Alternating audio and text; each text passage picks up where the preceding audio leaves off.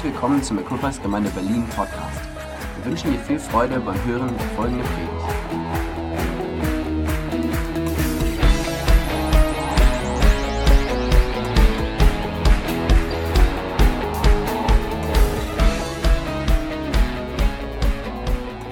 In Markus 9, 24 die Jahreslosung.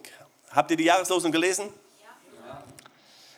Ich glaube, in der neuen Genfer Übersetzung heißt es, hilf mir heraus aus meinem Unglauben. Wir wissen, in anderen Übersetzungen heißt es, ich glaube, hilf meinem Unglauben. Hier heißt es, hilf mir heraus aus meinem Unglauben. Ich glaube, das drückt etwas aus von dem, ähm, was Gott auf dem Herzen hat, für uns auch. Ähm, wir wollen glauben, oder? Ja. Das ist, das ist das Herz, was wir alle haben. Jeder von uns sagt, ja natürlich Gott, ich will dir vertrauen, ich will glauben, ich will all das setzen, mein Leben dafür geben, zu Opfern zu geben, all diese Dinge. Und andererseits sind wir damit konfrontiert, dass Dinge in unserem Leben geschehen, Umstände, wie wir das in diesem Lied auch ausgedrückt haben, wo wir manchmal denken, wow, da ist aber auch Unglauben. Kennt ihr Unglauben in eurem Leben? Also ich kann mich total, ich kann mich total mit diesem Bibelvers identifizieren dass ich oft sagen muss, Gott, ich glaube, ich glaube, ich vertraue dir, ich vertraue dir. Und dann denke ich so manchmal, aber Gott, du musst mir helfen, mein Unglaube, das sind so Zweifel, das sind manchmal Dinge, das sind einfach Dinge, mit denen ich kämpfe. Und das ist so diese Ambivalenz, diese, dieser, dieser, dieser Druck, dieser, oder diese Spannung zwischen dem, ich will glauben, aber ich sehe da, wo ich gerade bin. In Epheser 3 das möchte ich so als Epheser 3,20, das ist der Vers für uns als Gemeinde, den Gott mir aufs Herz gelegt hat für dieses Jahr. Ich lese 19 und 21 auch und ich lese dann auch gleich nochmal das in Englisch. Da heißt es, ja, ich bete darum, dass ihr seine Liebe versteht, die doch weit über alles Verstehen hinausreicht. Und dass ihr auf diese Weise mehr und mehr mit der ganzen Fülle des Lebens erfüllt werdet, das bei Gott zu finden ist. Und hier kommt das Schlüsselvers ihm, der mit seiner unerschöpflichen Kraft in uns am Werk ist und unendlich viel mehr zu tun vermag, als wir erbitten oder begreifen können. Come on. Ihm gebührt durch Jesus Christus die Ehre der Gemeinde von Generation zu Generation für immer und ewig. Amen. Ihm, der mit seiner unerschöpflichen Kraft in uns am Werk ist und unendlich viel mehr zu tun vermag, als wir erbitten und begreifen können. Streckt euch mal aus. Und jetzt streckt dich noch drei Zentimeter mehr aus. Wer, wer, konnte, wer hatte noch mehr? Drei Zentimeter mehr? Vier, fünf? Das ist genau das, was geschieht. Wir, wir erleben was mit Gott und dann merken wir, wow, da ist noch mehr. Ich habe euch gesagt, streckt euch aus, aber ihr wart noch nicht ganz ausgestreckt. Und da ist mehr. Und Gott sagt, hey, wir, wir erwarten Dinge in unserem Leben. Es gibt Dinge, die wir erwarten von Gott. Wir haben Glauben, wir haben Vertrauen, wir, wir möchten, dass Gott in unserem Leben wirkt und wir haben alle dieses Verlangen danach. Aber das mehr. Gott kann mehr tun, als wir zu erbitten oder zu erflehen ähm, zu, zu, ähm, oder wie wir es begreifen können. Und, und, und ich glaube, das ist so wichtig, dass wir ganz neu dieses in uns haben. Aber wie Okay, ich komme gleich dazu. Ich, ich, gehen wir nochmal Epheser 3 in der Message Bibel heißt es, und ich liebe das, das heißt, live full lives, full in the fullness of God. Und dann heißt es, God can do anything, you know, far more than you could ever imagine or guess or request in your wildest dreams. Also Gott kann mehr zu, zu tun, als du in deinen wildesten Träumen dir vorstellen kannst. Gott kann mehr tun.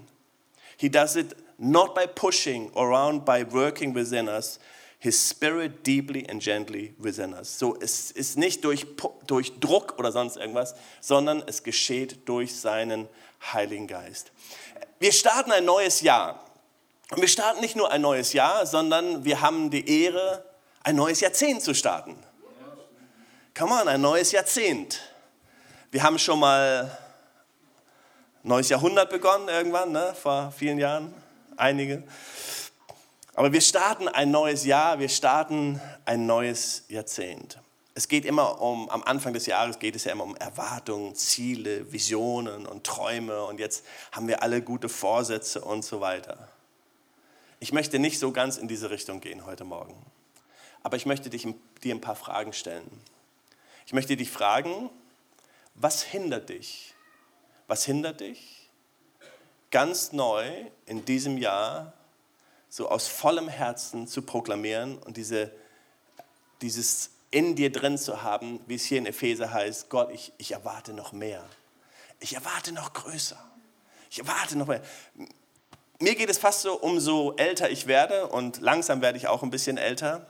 In diesem Jahrzehnt werde ich tatsächlich 40 Jahre alt. Das ist unglaublich. Und ähm, okay, 50. Ich werde wirklich 50. Und es scheint so, als umso länger man lebt, umso schwieriger wird es, sich immer wieder neue Träume, Visionen und all diese Dinge zu setzen, weil man vielleicht schon viel erlebt hat und denkt, ah, da war ich schon mal, habe ich schon mal gemacht, hat nicht geklappt und so weiter. Und ich merke, wie vergangene Erfahrungen und Enttäuschungen mich daran hindern, ganz neu meinen Fokus auf Gott zu haben für ein neues Jahr. Die Kraft, ich, ich liebe dieses Lied, was wir gerade gesungen haben. Ich kann wieder träumen. Ich kann wieder träumen. Und das ist so, dann, dann denkt man, wow, kann ich wirklich wieder träumen? Kannst du aus vollem Herzen singen? Die Frage, die ich dir wirklich stellen möchte, kannst du aus vollem Herzen singen, ja, ich will wieder träumen. Ich will überträumen über eine bessere Zukunft für mein Leben, eine bessere Zukunft für meine Familie. Ich, ich will träumen, ich will das vom Heiligen Geist in mir haben, zu träumen. Was wir dann oft tun ist, dann kommt der Blick auf uns selbst. Dann schauen wir auf uns selbst und denken, ja, ich könnte wieder träumen, wenn ich da nicht wäre. Autsch. Ich könnte träumen, wenn ich nicht meine Schwachheit kennen würde. Ich könnte wieder träumen, wenn ich doch nicht meine Begrenzung kennen würde, die ich jetzt vielleicht schon so oft erlebt habe. Und ich liebe Jesaja 43, nicht das erste Mal, dass ich diesen Vers zitiere, aber für mich ist er eine, ein Schlüsselvers und eine Auflösung in dem. Da heißt es, denkt nicht an das Frühere, auf das Vergangene achte nicht. Siehe, ich wirke Neues. Jetzt sprost es auf. Erkennt ihr es nicht? Ja, ich lege durch die Wüste einen Weg, Ströme durch die Einöde. Das ist der Vers, wo, wo es darum geht. Und das ist, das ist eine Positionierung, die, wozu ich mich entscheiden muss. Ob ich so fühle oder nicht. Die, die Gefühle sind manchmal nicht da. Aber ich entscheide mich, ich will auf das Frühere und auf das Vergangene nicht achten. Siehe, ich wirke Neues. Das, was Lukas gesagt hat, diese Bibelstelle, wo, wo, wo der Botschafter oder der, der Diener gesandt wird und auf den Berg geht und schaut und dann, und dann irgendwann so, da ist eine Wolke so groß wie eine Hand. Okay, jetzt tut Gott was. Wie würdet ihr reagieren, wenn sich ein Mensch bei uns entscheidet, und ich hier von vorne proklamieren würde, die Erweckung hat begonnen. Jetzt dreht er völlig durch. Jetzt geht's los.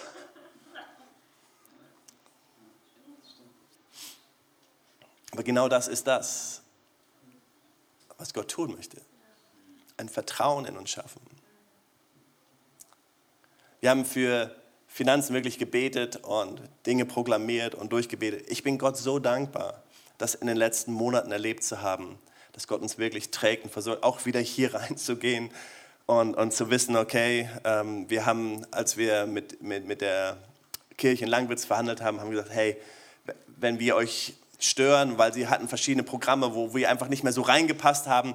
Hey, dann gehen wir einfach im Vertrauen, Gott ist gut und Gott hat was für uns. Und, und dann wussten wir aber schon gleichzeitig, oh, das wird wieder viel teurer und kostet jeden, kostet jeden Sonntag fast so viel, wie, ähm, wie ein, ein ganzer Monat uns gekostet hat. Und gesagt, Gott, wie soll das werden? Und, und, und ganz ehrlich, da, da, da kamen Dinge hoch von, von Angst und, und da waren wir schon mal und wie soll das werden? Und und dann kommt Gott einfach so und sagt, vertrau mir. Hier. Hier. Wow, danke Gott. Come on. Achte nicht auf das Frühere. Oh, das war schwer. Nicht auf das Vergangene zu schauen. Wir, wir dürfen lernen. Also das heißt nicht, dass wir nicht zurückschauen dürfen und lernen dürfen. Ich möchte, dass du heute Morgen als einen heiligen Ort betrachtest. Dieser Morgen ist heilig. Und er ist heilig, weil Gott ihn heilig gesprochen hat. So, Gott ist dabei, Gott möchte etwas tun und ich möchte, jeder Sonntag ist heilig, jede Begegnung mit Gott ist heilig, aber ich möchte dich mit hineinnehmen in etwas Besonderes. Denk an Mose und den Dornbusch. Als Mose gegen dem Dorn, wäre schön, wenn wir jetzt so einen brennenden Dornbusch hier hätten, dann, dann würden wir alle, oh ja, das ist wirklich heilig. Ähm, aber denk dran, wie Mose ähm, gefragt wird, oder Mose Gott fragt, hey Gott, ich will deine Herrlichkeit sehen. Oder als Josua dem großen Krieger gegenübersteht und sagt, hey, bist du für mich oder bist du gegen mich? Oder als Gideon den Besuch von dem Engel bekommt und, und, und wir wissen, dass Gideon diesen großartigen Kampf hat, aber es kam durch eine Begegnung mit Gott. Oder, oder Maria oder Elisabeth oder Petrus oder Paulus, die alle eine Begegnung mit Gott haben. Einen heiligen Ort erleben. So einen heiligen Moment erleben. Worum es geht, ist, dass alles mit einer Begegnung anfängt. Alles in unserem Leben fängt mit einer Begegnung mit Gott an. Und hier geht es nicht nur um gute Vorsätze für das neue Jahr. Hier geht es nicht nur um einfach neue Ziele zu setzen für das neue Jahr.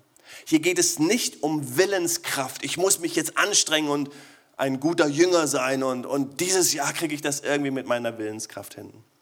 Sondern es geht um eine Begegnung mit Gott und es geht um eine Begegnung mit dem Heiligen Geist.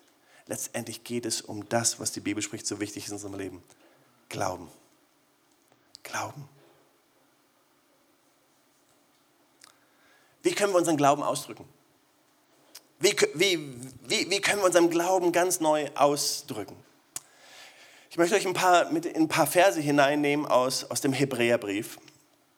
Ähm, ich muss sehen, dass ich hier auch zeitig abschließe, weil wir wollen noch das Abendmahl zusammen feiern, wir wollen noch Zeit haben ähm, zu beten.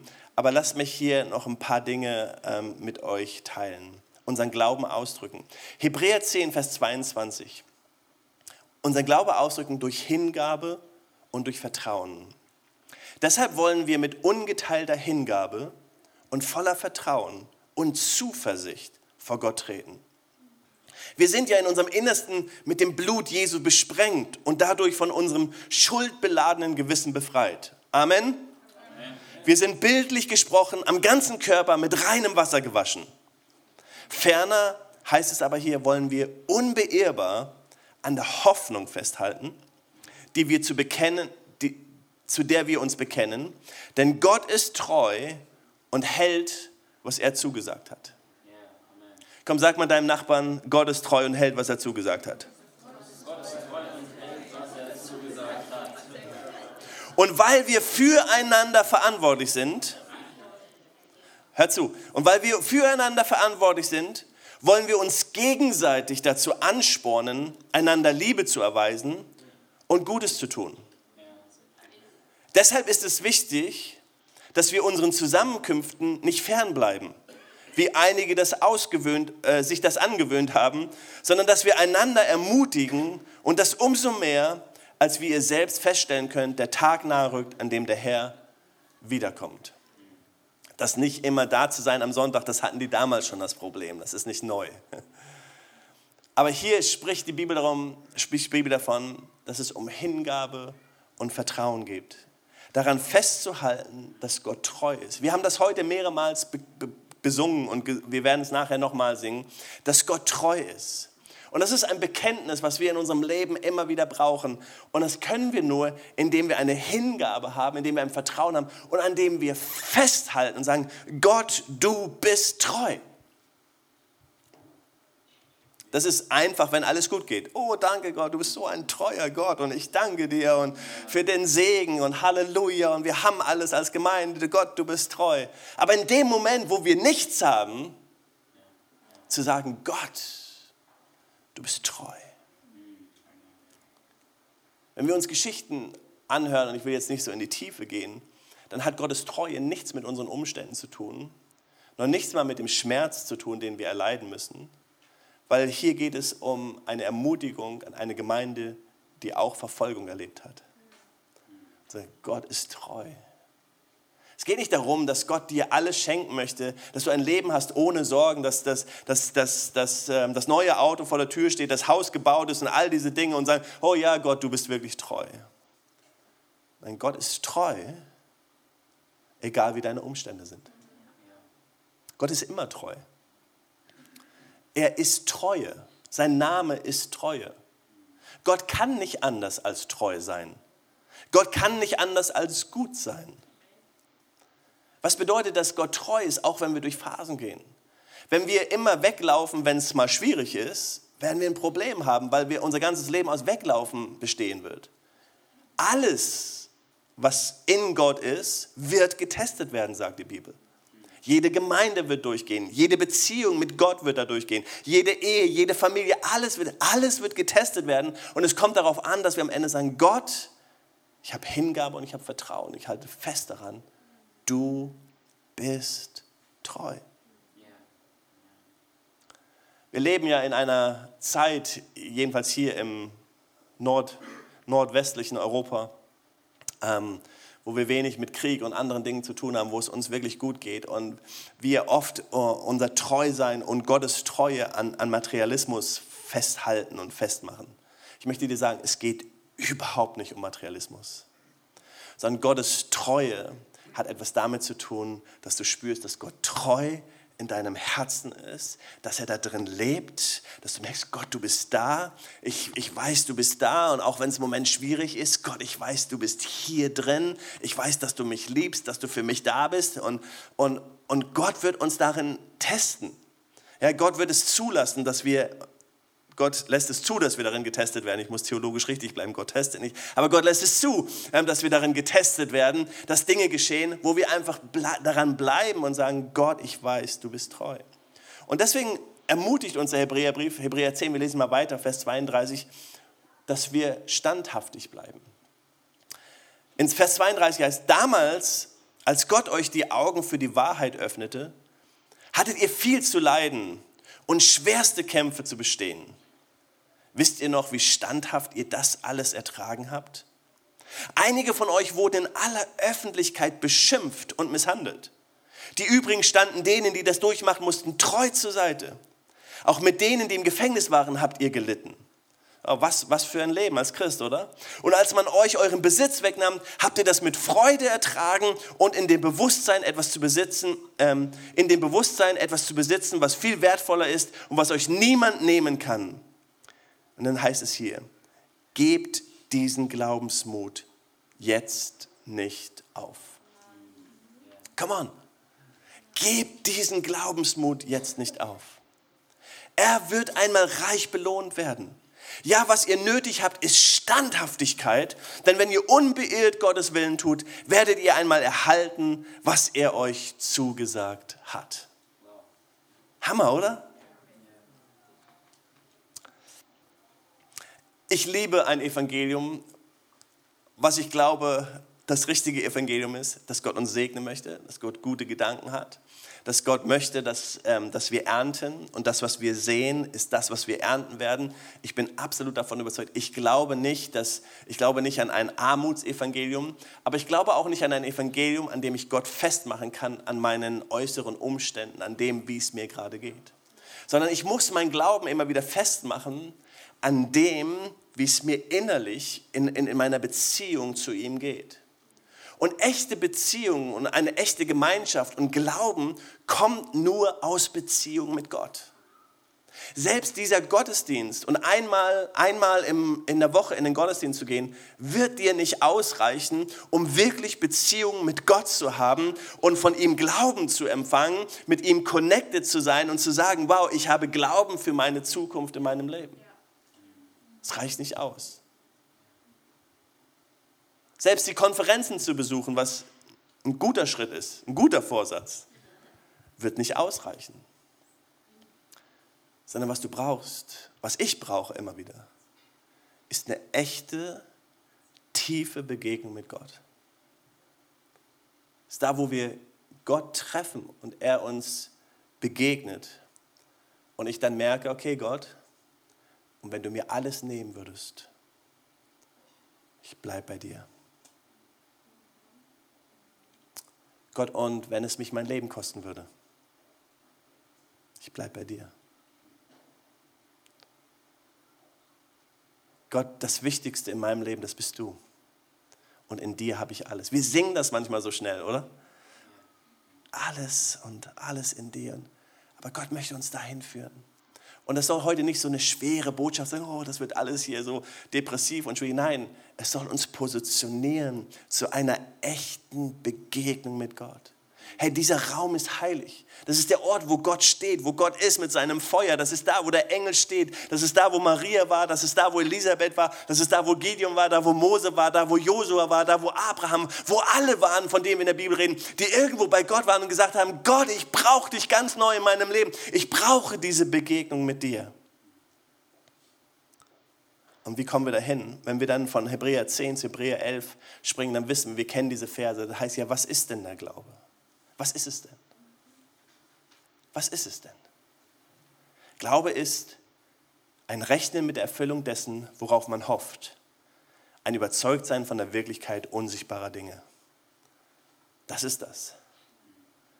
Und dann heißt es hier im Vers 6, ohne Glauben ist es unmöglich, Gott zu gefallen. Das heißt, in uns allen muss das sein, dass wir einen Glauben haben, dass Gott das erfüllt, das, was wir noch nicht sehen. Ein Überzeugtsein.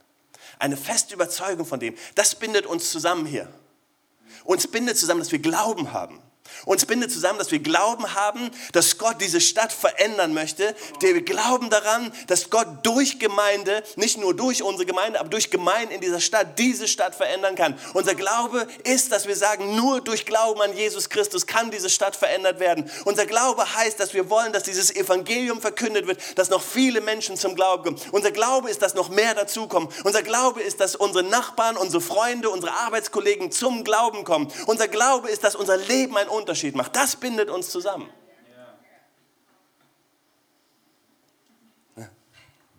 Amen. Hey, das, das ist der Glaube, von dem wir leben. Und, und, unser Glaube ist, dass wir sagen, hey, dieses Jahr wird ein anderes Jahr. Dieses Jahr wird ein besseres Jahr als das letzte Jahr. Was nicht bedeutet, dass wir nicht Schwierigkeiten erleben. Was nicht bedeutet, dass wir vielleicht manche Herausforderungen erleben. Aber dass wir das erleben, was Gott möchte. Dass sein Wille geschieht. Und was er möchte, ist, dass alle Menschen zum Glauben kommen. 1. Timotheus 9, 1. Timotheus 1, 9. Gott möchte, dass alle Menschen zum Glauben kommen und zur Erkenntnis der Wahrheit kommen.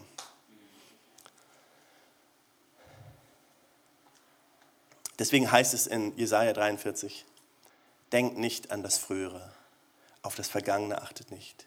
Sieh, ich wirke Neues. Sprost es, jetzt sprost es auf. Komm, man seht ihr es. Siehst du es? Siehst du es? Siehst du, was Gott schon getan hat? Gott gewirkt hat? Wie Gott uns führt und Schritte geht mit uns? Ich sehe es. Ich spüre es.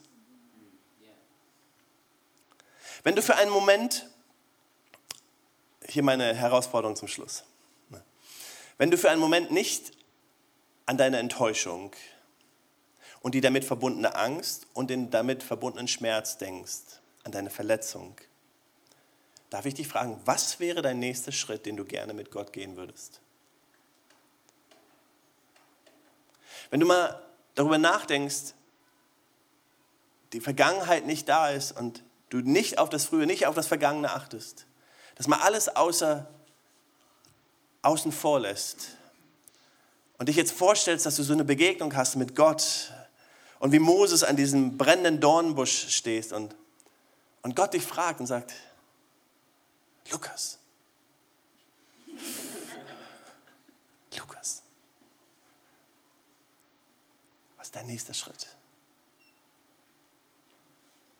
Wenn du die Kraft hättest, und es kann sein, dass du heute Morgen oder jetzt in diesem Moment die Kraft noch nicht hattest, aber lass mich dich fragen, wenn du die Kraft hättest zu träumen und dir keine Limits gesetzt werden würden, zu träumen und zu vorstellen, was wäre dein Traum?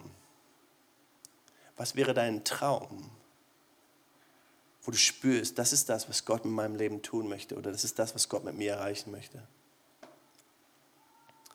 Wenn du nicht auf deine Fehler schaust, das heißt auf dich selbst schaust, auf deine Begrenzung schauen würdest und nicht für einen Moment auf deine Sünde schaust, auf dein Versagen, lass das mal außen vor. Selbst deine Sünde, da wo du denkst, wow, Gott kann mich nicht gebrauchen, deswegen und deswegen.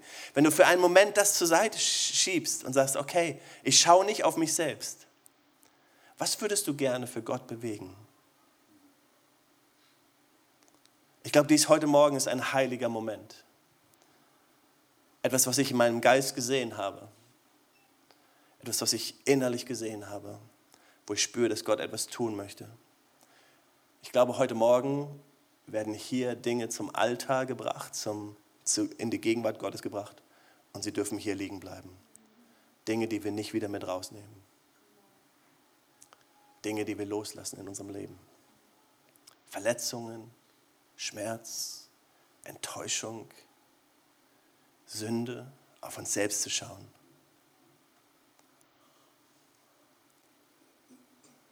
Vergebung bedeutet, uns selbst zu vergeben, anderen zu vergeben, nicht mehr nach hinten zu schauen. Die Kraft ist in Vergebung. Vergebung ist so powerful, so kraftvoll. Wow, wenn wir uns selber vergeben können, das ist großartig. Das ist, das ist oft der größte Schritt.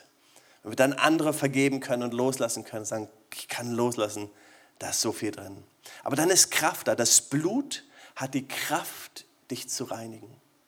Das Blut Jesu hat die Kraft, dich zu reinigen. Und in Apostelgeschichte 1,8 sagt uns, es, es verheißt uns, die Kraft Gottes wird uns verheißen, die auf uns kommen wird. Denn die Kraft Gottes wird auf euch kommen, wenn der Heilige Geist auf euch kommt. Es ist Vergebung da, es ist Kraft da heute Morgen und es ist Vision da, weil es ein Ort der Begegnung ist. Wenn wir heute Morgen das Abendmahl feiern, dann feiern wir genau das. Wir feiern in allererster Linie Vergebung. Und wir feiern nicht, dass wir zu Jesus kommen und sagen, hey, schön, dass du, dich, dass du mich in deinem Team hast. Ich habe alles gut gemacht und sei dankbar, dass ich da bin. Sondern wir kommen zu Jesus und sagen, Jesus, ich danke dir, dass du alles für mich bezahlt hast. Das ist Vergebung. Ich nehme das in Anspruch und du darfst das heute Morgen in Anspruch nehmen. Ich möchte dir das zusprechen für das neue Jahr. Egal wie du angefangen hast, egal wie deine letzten drei Tage waren, dies ist ein heiliger Moment. Dies ist ein Moment, du darfst etwas loslassen in diesem Moment. Du darfst in die Gegenwart Gottes kommen, du darfst das Brot nehmen, du darfst den Wein nehmen und du darfst proklamieren, ich bin vergeben, ich vergebe, ich lass los. Ähm, euch sei vergeben, wie wir das beten im Vater unser und vergib uns unsere Schuld, wie auch wir vergeben unseren Schuldigern. Du darfst heute Morgen losgelassen werden, du darfst heute Morgen selber loslassen, du darfst Vergebung in Anspruch Anspruch nehmen. Und du darfst dieses Blut, dieses reinigende Blut für dich in Anspruch nehmen. Und das Blut hat so eine Kraft. Das Blut hat so eine Kraft. Das Blut Jesu reinigt uns von aller Schuld. Das Blut Jesu reinigt uns von aller Sünde. Das Blut Jesu hat die Kraft durchzubrechen. Das Blut Jesu hat die Kraft zu verbinden. Das Blut Jesu hat die Kraft, dass wir loslassen können. Es ist das Blut Jesu.